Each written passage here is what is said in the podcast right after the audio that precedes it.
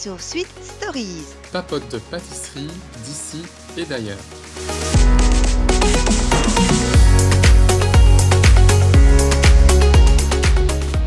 Hello, hello, alors on se retrouve pour euh, ce troisième épisode. Oui, ce troisième Oui, épisode déjà de Sweet Stories. Donc, euh, comment vas-tu, Axel? Eh bien, je vais très bien, euh, Luan, et toi, comment ça se passe? Alors ici en Belgique, c'est pour une fois la canicule. Ça dure depuis une semaine et demie où on a dépassé les 35 degrés. Donc il y a 38 degrés à l'ombre. Donc je te dis pas comment tu connais. hein. En Belgique, c'est euh, his- historique. Euh, je crois que l'IRM a dit qu'on n'a pas atteint cette température depuis 1800 euh, quelque chose quoi. Donc je ne sais plus. Euh, dans la maison, il fait 30. Il fait 38. Nous, on n'a pas d'air-court, hein, donc on se rafraîchit avec les ventilateurs, etc. Euh, voilà, il fait très très chaud. C'est difficile de pâtisser, je t'avoue qu'on a un petit peu la flemme. Hum, Mais voilà, mais au moins, il fait pas comme en Thaïlande, il fait pas humide. Tu vois, c'est Ouais. une chaleur euh, très sèche. Euh, on a du mal à supporter, mais bon, ça va. Comment s'est passée ta semaine?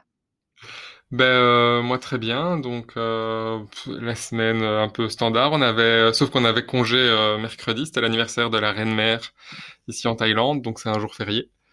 Et j'en ai profité pour aller faire un stage de, de chocolat. Donc, on, j'étais chez, chez un chef français et il nous a appris à, à tempérer le chocolat, à travailler le chocolat et à faire plein de décorations en chocolat. Donc, c'était assez intéressant. On a Bien sûr, bon, tout le tempérage, il a montré les deux techniques euh, pour tempérer euh, le chocolat, comment faire à la maison pour euh, quand on n'a pas justement de, de table en, en marbre pour pouvoir le faire.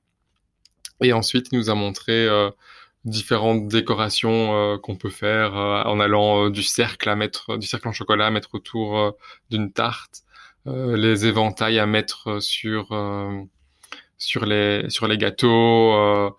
Plein d'autres, les petits, les sticks également en chocolat, etc.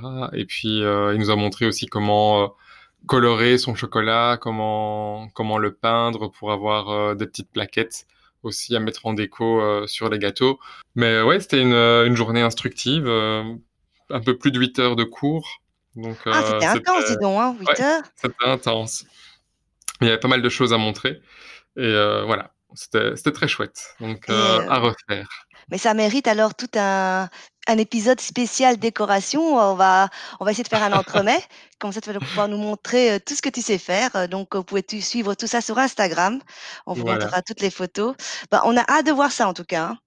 Ben oui, on va, on va s'entraîner pour la prochaine fois alors. hein. Bah oui. Alors, on se retrouve avec notre tartorie qu'on a décidé de réaliser euh, Axel et moi.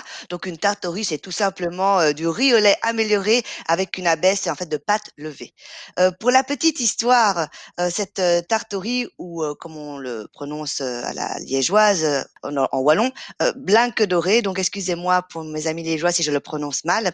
C'est une pâtisserie provenant de l'ancienne principauté de Liège. Donc, c'est une recette typiquement liégeoise à la base, mais Mhm. qui a été repris et développé euh, dans la région de Verviers.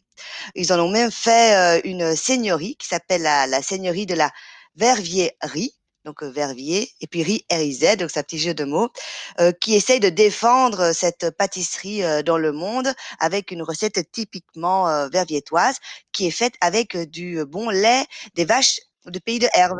Donc ça, c'est la recette originale. Ce que j'aime particulièrement dans ces seigneuries, c'est qu'à part donc le folklore, ils sont en verre, soit ils ont des chapeaux, etc. Ils ont une devise euh, qui me convient tout à fait. C'est jamais pour me nourrir, toujours pour le plaisir. Enfin, moi, ça me convient. Je ne sais pas toi, Axel. Et sinon, ils ont la version aussi une autre euh, qui est en, en wallon également. Bon, je vais essayer. Euh, Manyan fréfat conrei. C'est mangeons frère, il faut rire. Avus nos blanque doré avec notre tartorie. C'était pour le côté folklorique. Euh, voilà, donc nous, on a décidé de réaliser pour vous une recette typiquement de Verviers. Moi, je n'ai pas trouvé le lait euh, du pays de R, mais bon, on va vous la développer tout de suite. Et donc la recette qu'on avait choisie provenait euh, de Crème de sucre, hein, donc qui est Hein un, un blog d'une euh, blogueuse belge. On va dérouler un peu la recette et en fait c'est assez, c'est une recette assez simple. hein. Il n'y a Oui. pas de choses très compliquées à faire. Comme tu disais, euh, Luan, c'est euh, du riz au lait à préparer et ensuite euh, faire une, une pâte à tarte et ensuite on, on, mélange les deux. C'est juste un peu long, mais c'est très facile. Donc le riz au lait, il faut le préparer 24 heures avant. Il faut un peu planifier quoi. Tu peux pas le faire en dernière minute en te disant ça y est, je vais faire une tarte au riz pour ce soir. Non, il faut il faut un peu prévoir puisqu'en fait donc il faut d'abord acheter du du riz rond, donc du riz à risotto ou du riz spécial dessert? Oui, ça ne marche pas avec le riz jasmin ou le riz euh, parce qu'il faut, il faut que ça se développe bien, que ça reste croustillant en fait. Et donc, on verse ce riz avec euh, le lait. Et donc d'abord, on, on, porte le lait à ébullition au bain-marie. Dans mon cas, j'ai pas réussi à le porter à ébullition.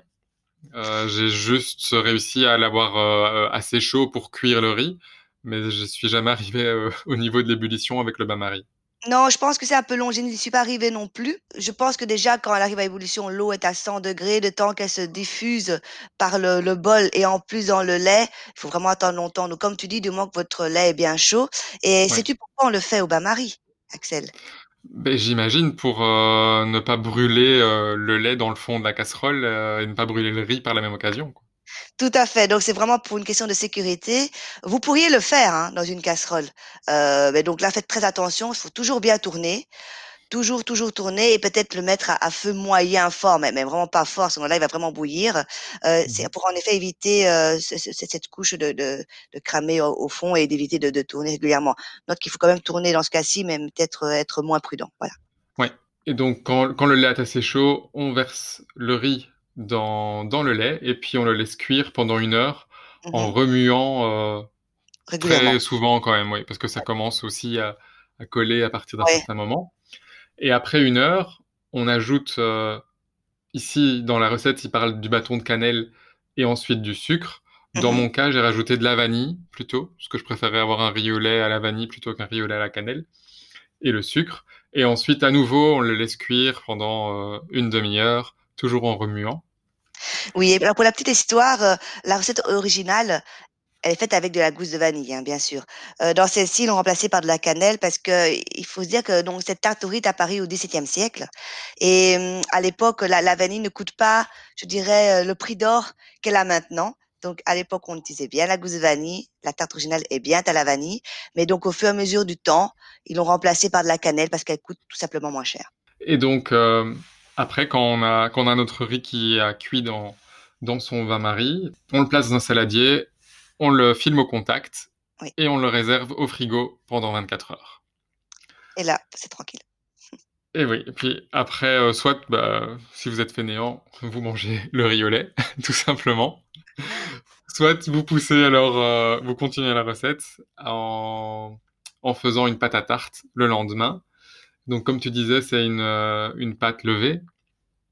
Donc, euh, c'est assez simple également. Hein. On mélange la farine, la levure, l'eau dans un. Moi, je l'ai fait dans le robot, euh, dans le robot KitchenAid ou, ou Kenwood. Hein. Ensuite, on laisse reposer cette pâte pendant 10 minutes. On rajoute euh, le sucre, le sel, et à nouveau, on, enfin, on remélange la pâte euh, avec le crochet pendant 20 minutes complémentaires. Donc là aussi, ça, ça, prend un peu de temps dans tout ce processus dans, dans le robot ménager. Après une demi-heure, on a une pâte à tarte euh, qui est prête. On rajoute, euh, on rajoute le beurre et ensuite on forme une boule et après on la laisse reposer à nouveau pendant une heure. Oui, dans un endroit bien chaud pour qu'elle monte un petit peu. Hein. Parce que c'est une pâte levée, donc il faut qu'elle gonfle de volume. Donc euh, en tout, en tout et pour tout, ça va vous prendre 1h30, euh, voire 2 heures pour faire euh, la pâte. Ouais. Donc, euh, prévoir ça aussi. Ensuite, quand la pâte a monté, on peut la baisser. On la met dans un moule préalablement beurré.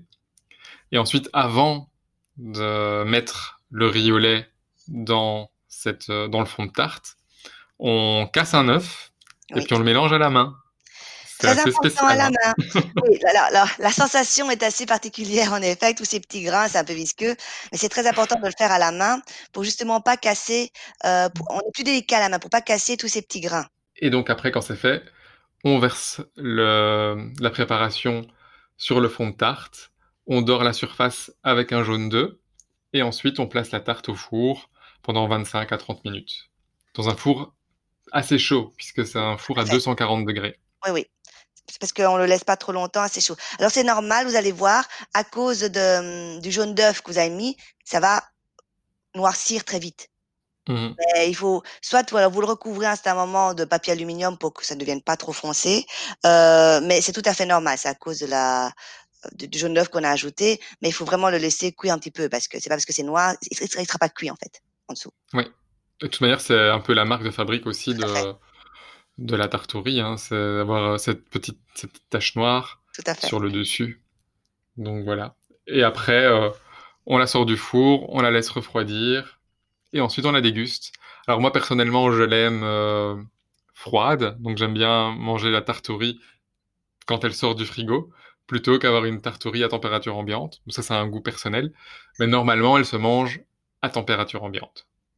Tout à fait. Et alors, si vous aimez pour la pâte, euh, voilà, si vous aimez bien avoir un peu plus de mâche, euh, vous me faites une pâte plus épaisse. Moi, je l'aime bien avoir plus fine, donc je l'ai bien abaissée, un peu plus fine, comme ça, on a plus de de, riz au lait. voilà, ça c'est à chacun ses goûts.